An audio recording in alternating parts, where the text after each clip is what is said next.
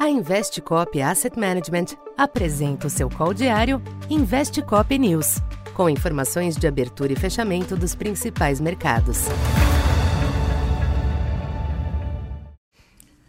Boa tarde. Eu sou Silvio Campos Neto, economista da Tendências Consultoria, empresa parceira da Investcop. Hoje, dia 18 de outubro, falando um pouco do comportamento dos mercados nesta terça-feira.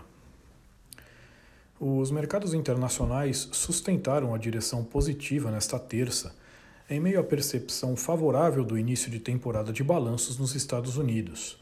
Hoje, os resultados do, do Banco Goldman Sachs foram bem recebidos, assim como verificado na maioria dos casos anunciados desde o início na semana passada.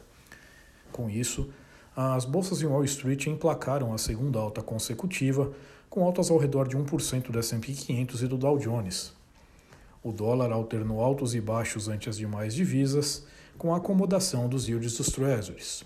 A taxa de 10 anos manteve oscilação ao redor de 4%.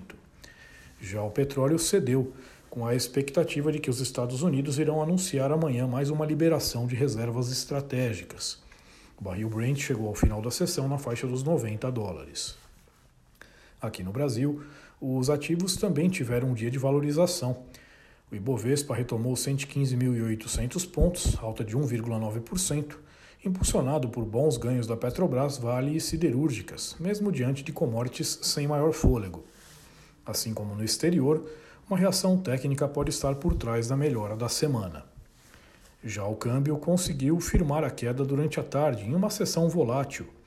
No final, taxa em 5,25, baixa de 0,91, com o real se destacando em relação às suas moedas pares.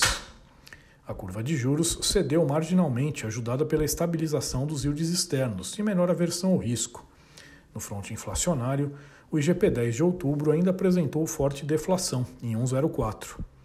Para esta quarta, fica a expectativa pela continuidade desta recuperação global, avaliada lá fora como um rally dentro do atual bear market. Ou seja, ainda não há a avaliação de uma virada de ambiente, mas sim de uma correção. Os agentes devem seguir monitorando as divulgações de balanços, com a reação inicial positiva aos números da United Airlines e Netflix neste fechamento. Além disso, vale observar o livro bege do Fed, que deve trazer sinais do desempenho econômico e das pressões de custos nos principais distritos.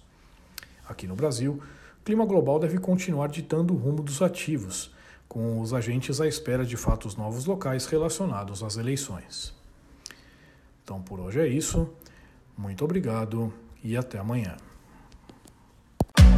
Essa foi mais uma edição Investe Cop News.